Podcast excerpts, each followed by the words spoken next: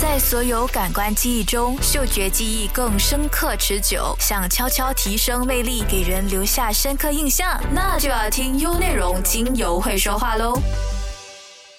大家好，欢迎和我一同相约在优内容精油会说话的节目，让我们一同开启美丽的芳香生活。我是你的芳疗师 Jennifer，今天要和大家讨论的话题就是有关口服精油这个议题。吃精油到底行不行？那精油真的能治吗？食用精油安全吗？每一种精油都可以食用，还是可以吃的精油才是最好的品质？这些话题并不是今天才存在，多年以来，这些问题在精油领域里已经成为越来越多被议论的问题，几乎每隔一阵子就会被大家拿出来讨论。大家也可能常常在一些某些社交网络平台上，偶尔会看到有些个别芳疗的爱好者，他们都会分享说，比如每天口服史蒂柠檬精油就能够提高抵抗力，口服乳香精油可以抗癌。口服牛至精油可以达到预防流感、治疗肠胃炎，甚至呢是有些将精油直接滴入口腔的做法等等。每次看到或者听到这样的分享，其实我和其他的芳疗师的心情都是一样的。我们的内心呢都在为这些使用者或者分享者捏着一把冷汗，因为直接将精油滴入口腔的口服方法，这是非常严重的违背了芳疗的理念，这是一种完全不负责任的行为。其实不止一般精油的爱好者，那也包括了一些正在学习的芳疗学生，或者已上过芳疗课的朋友，那自己都会问：到底可不可口服精油？那该如何去口服精油才是安全的？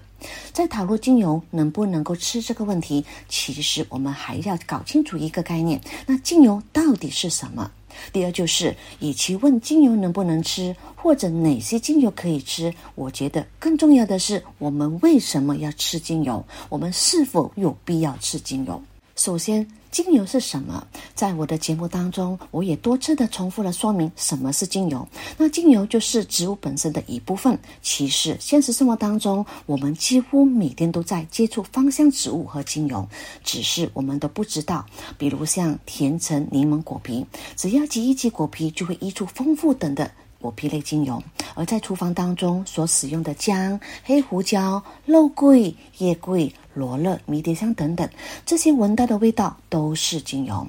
而我们所使用的芳香精油，从物质的角度，精油它就是从芳香植物的花叶。茎、根或者果实当中，透过水蒸气蒸馏法、压榨法、冷静法，或者是溶剂提取法来提炼取的一种不溶于水又具有挥发性、蕴含多种植物因子，并且带有芳香气味的油状物质，也可以说是植物高浓缩的化合物。那精油是植物的次生代谢物，在植物的生产过程当中，为了避免虫害、防止天敌或者是吸引昆虫来授粉等等，那植物便会分泌一种有气味。的化学物质，那精油在植物的体内，因此呢就扮演着免疫系统的角色。这些化学物质呢，也同样对于人类也具有抗菌、抗病毒、抗炎症以及提升免疫系统的功效，而达到对身体的某种辅助性和治愈的目的。比如像茶树、迷迭香、柠檬草等等，就是靠着自身的味道来防止虫的侵害，保护自己的同时，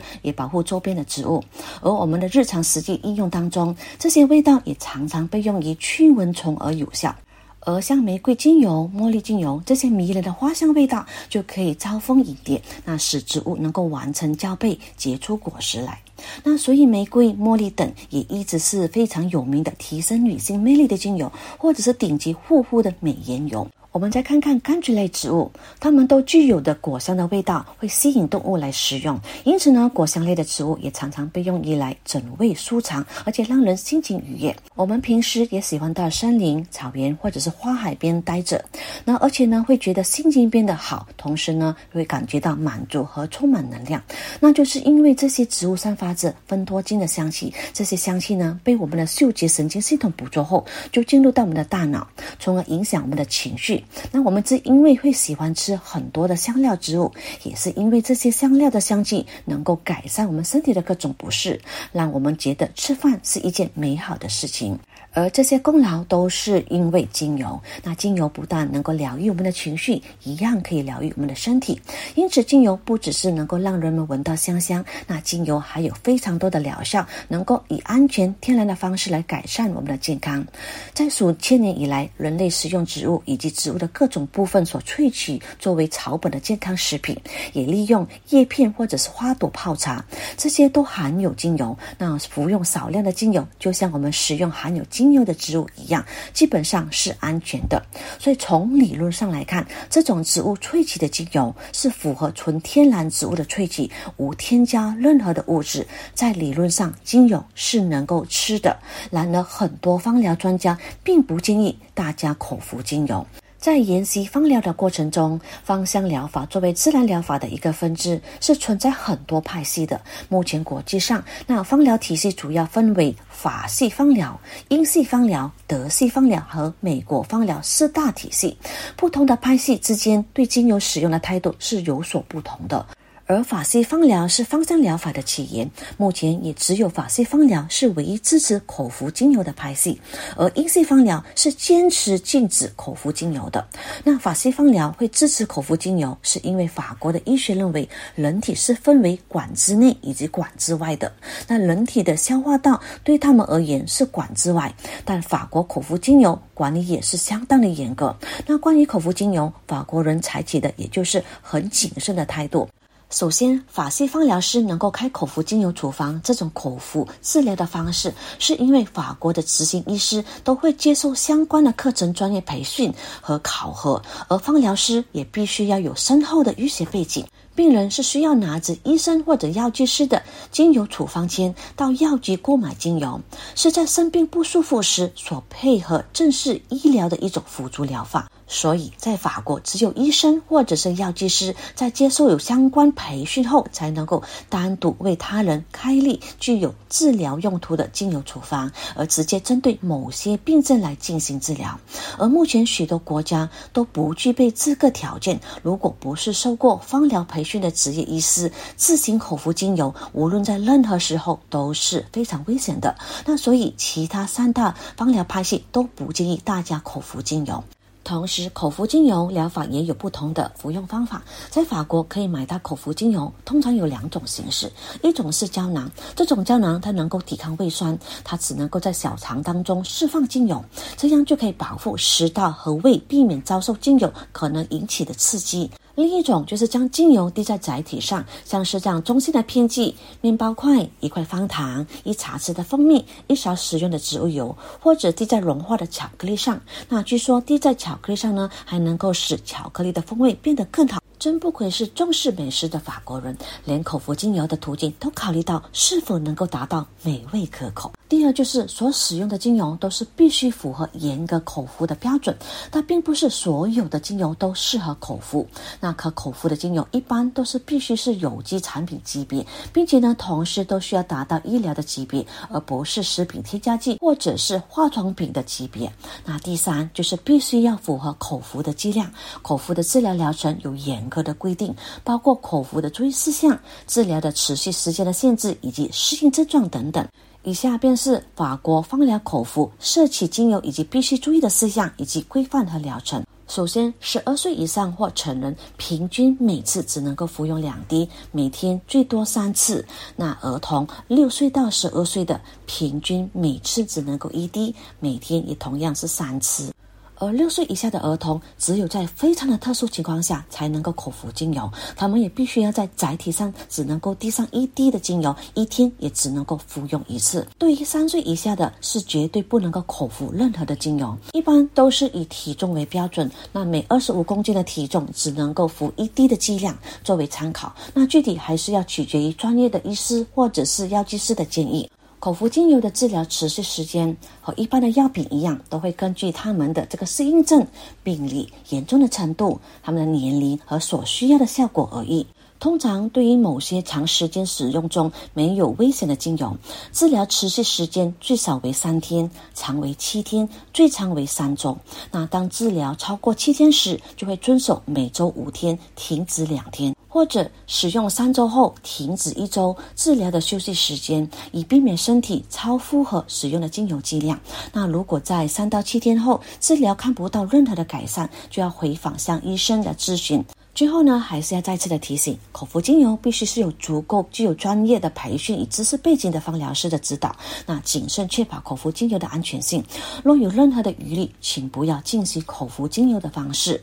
第四项，适合口服的精油也是有特定的品种的，那并非所有的精油都是适合口服。这也许和法国人一开始就用研究药物的方式来研究精油是有一定的关系。那而且法西方疗发展的过程当中，代表的人物大部分都是男性。那你能够想象这帮男人科学家跑去给病人慢慢做按摩，教人在家泡澡熏香吗？所以他们的方法往往都是相对于高浓度、高频率，所以只能够短期的使用，以及必要时还要及时的停用。他们所主要的就是着重在于医疗多于养护的目的。和法系的芳疗相比下，那英国芳疗对于精油的态度相当于谨慎，它使用的剂量规范也比较保守，认为芳香疗法呢只是辅助性的性质，它不应该取代药物。那使用精油的浓度也不建议超过五帕。并且很严格的禁止口服精油，也不建议直接把精油涂抹在皮肤上。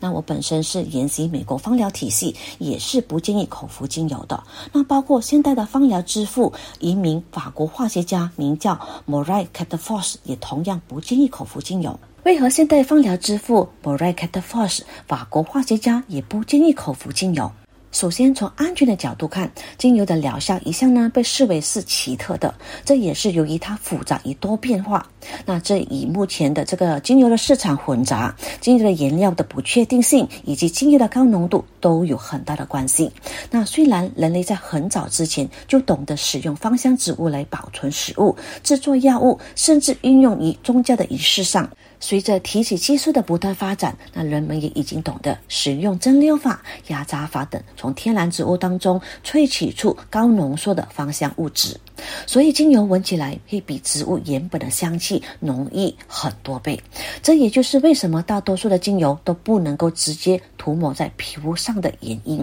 因为浓度实在是太高了，人类的皮肤是无法耐受的。相信很多人初次接触精油的人都会有这样的体验。那在角质层比较薄弱的地方，如果接触到某些纯精油的时候，很快就会引起发红、灼伤、疼痛的情况。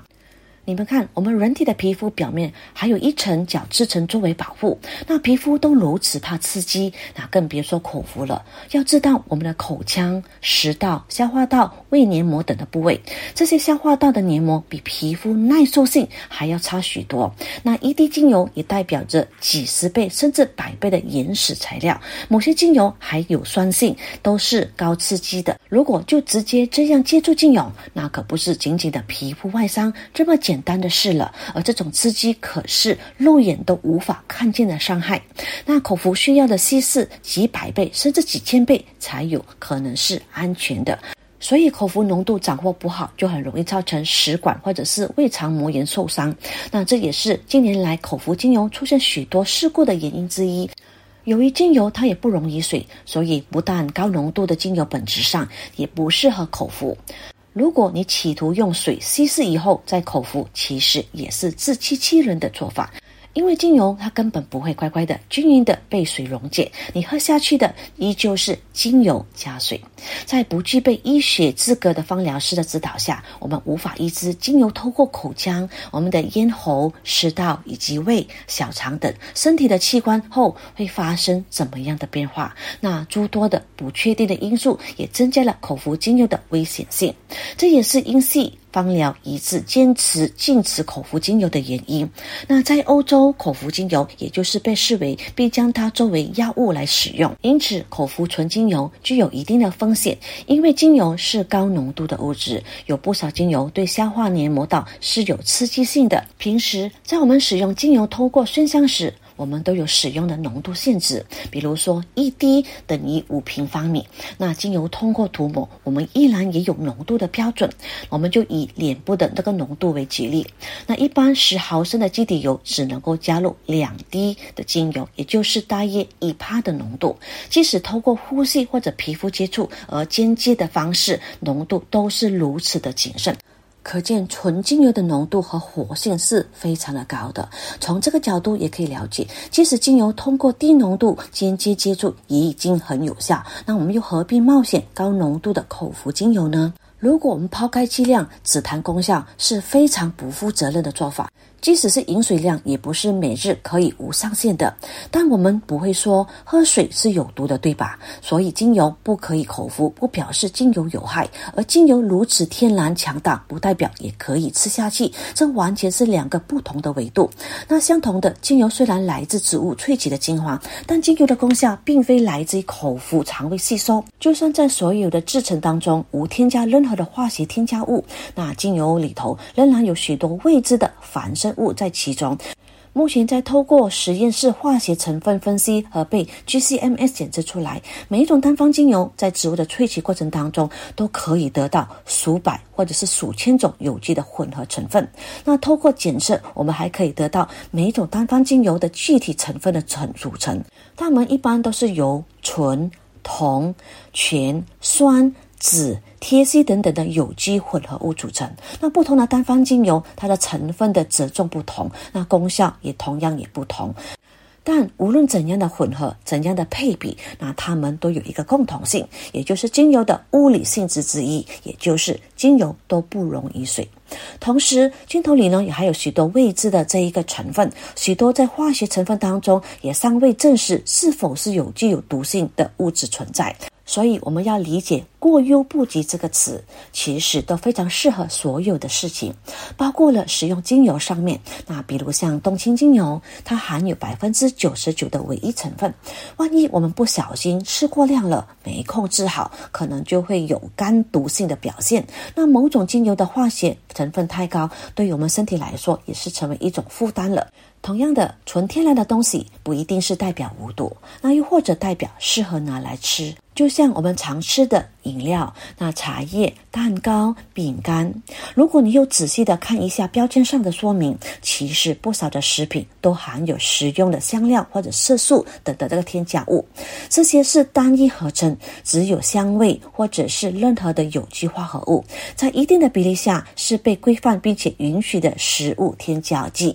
同时，它也必须符合食品的管理范围。这些成分虽然不是天然，但它对人体是无太大的影响或者伤害。也就是说，不是天然的成分就不一定不可以吃，是完全要看它是否有符合食品的标准规范以及适当的生产流程。如果是合成剂型，只要是已经采用食品的模式生产流程，已经成为一种口服定、口服胶囊等。所以，当天然精油只要经过剂量的改型、剂量的限制，成为食品，仍然是符合食品规范就可以吃。所以，不是看它的原始状态与否，而是看它是否符合食品的标准规范。百分之百的纯精油，因为有太多的天然复合物以及反生物，是否都是安全，还有很多的未被证实的。所以，天然的精油浓度高、刺激度高，贸然拿纯精油来吃，或者是鼓吹兑水喝，都是不合法，也是不安全的。精油萃取自农产品，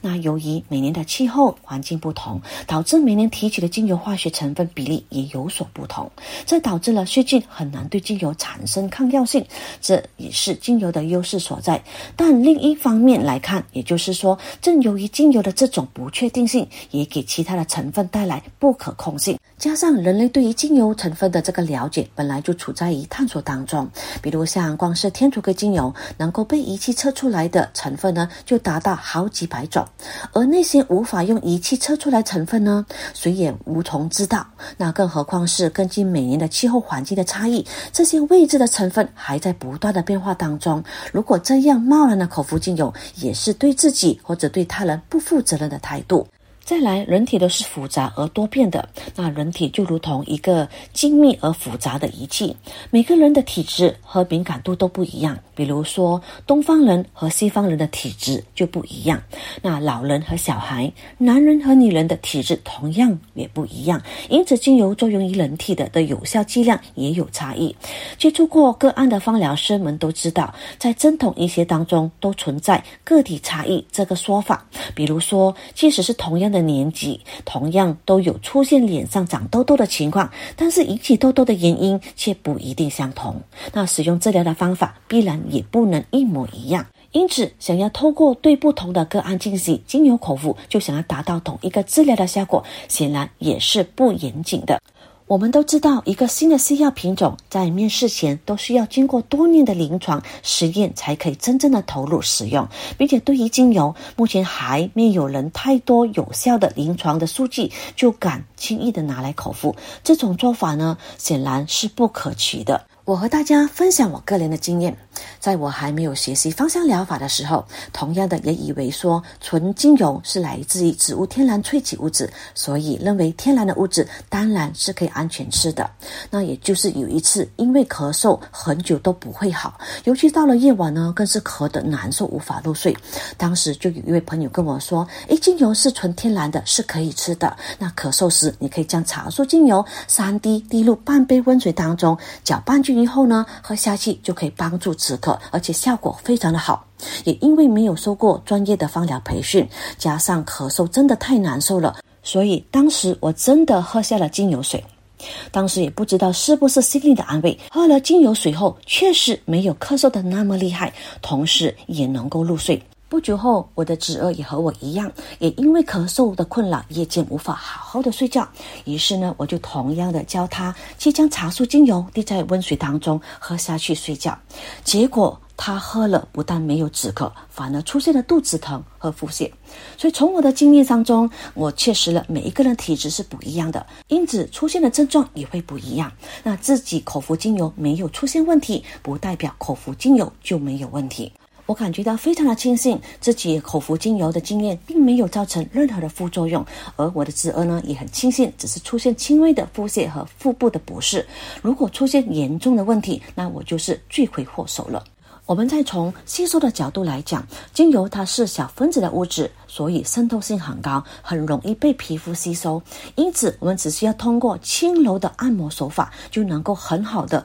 促使精油达到我们深层的组织液，进而再进入我们的微血管到我们的淋巴管，在经由血液循环达到全身的各个部分。因此，通过精油的按摩，就能够有效的放松身体，安抚心灵。调动身体中的积极因素，激励身体的血管、淋巴、肌肉以及神经系统，从而提高身体的免疫力。那如此看来，能够经皮肤吸收的方法，就能够很轻易的达到治疗的效果。那为什么还要冒着黏膜被灼伤的风险去口服呢？这也是我一直很好奇，也感到很纳闷的问题。我们为什么就一定要口服精油？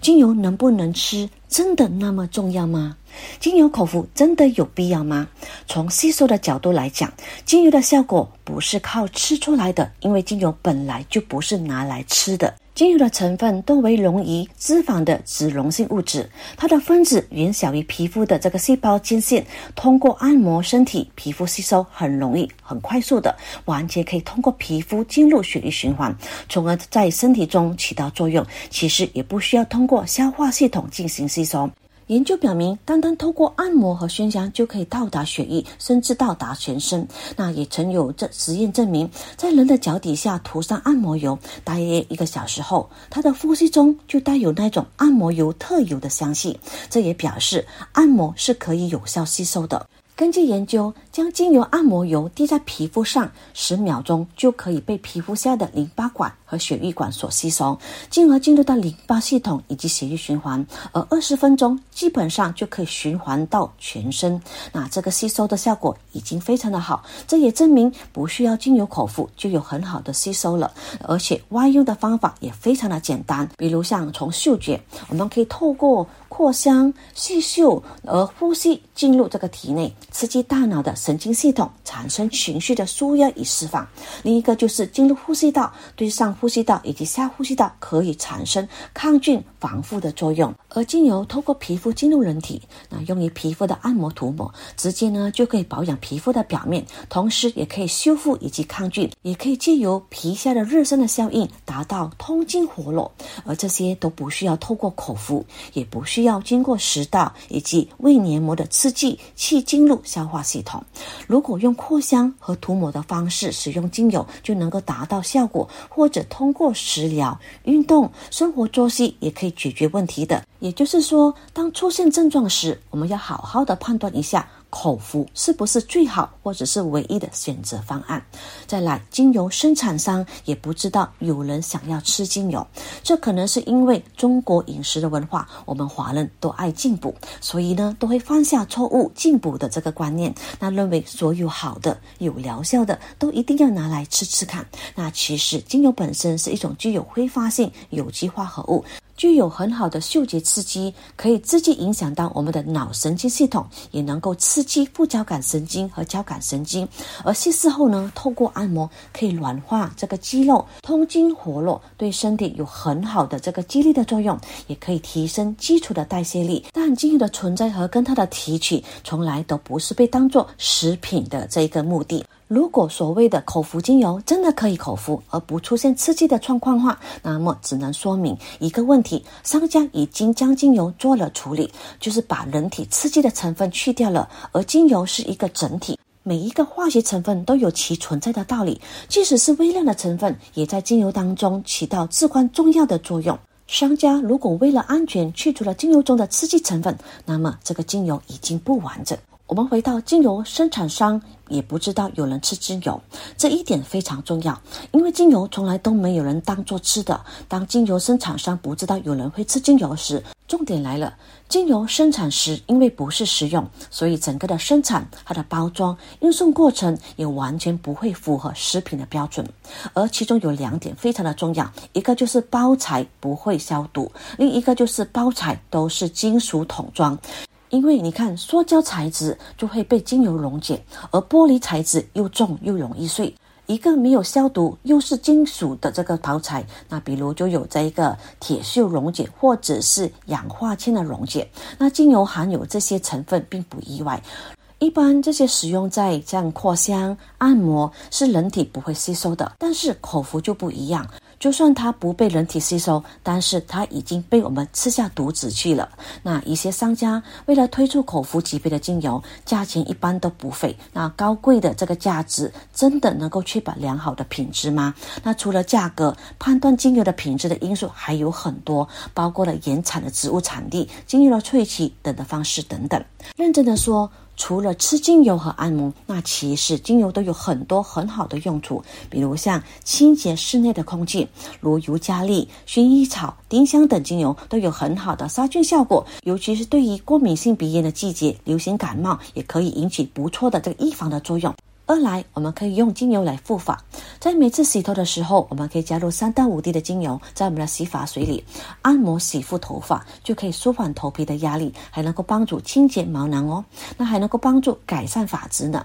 那普通的发质精油选择性也比较多，比如像薰衣草精油、迷迭香精油、柠檬精油、天竺葵精油。干性发质呢，就可以选择像檀香精油、那薰衣草精油。那油性发质呢，就可以选择薄荷精油或者是丝柏精。油等等。第三，我们可以用精油来驱蚊虫或者跳蚤。那很多市面的这个驱蚊虫剂，在消灭蚊虫时，也可能会误伤家里可爱的主子们。那其实除了特定的猫狗专用的驱蚊灭这个跳蚤的药物外，那用植物萃取的精油也可以达到同样的效果。比如像香茅、雪松精油等等。我们可以用一茶匙外用的酒精，再加入两滴的香茅精油、尤加利精油、雪松精油和百里香精油。那进入从屋的这个项圈，然后将它晒干，每个月换一次，也可以将它制成喷雾瓶，喷洒在室内或者是猫狗的全身。这样不仅可以预防猫狗身上的这个跳蚤，同时也能够去除猫狗身上的难闻异味。再来就是养护肌肤，植物精油中蕴含着多种天然的养护成分，让它成为肌肤最好的保养品，因为它能够滋润、美白、祛痘、淡化痘印以及抗衰老等的丰富功效，甚至呢，至今也能够吸引人们在不断的开发研究。不过还是需要提醒一点，单方精油需要稀释才能够直接接触皮肤。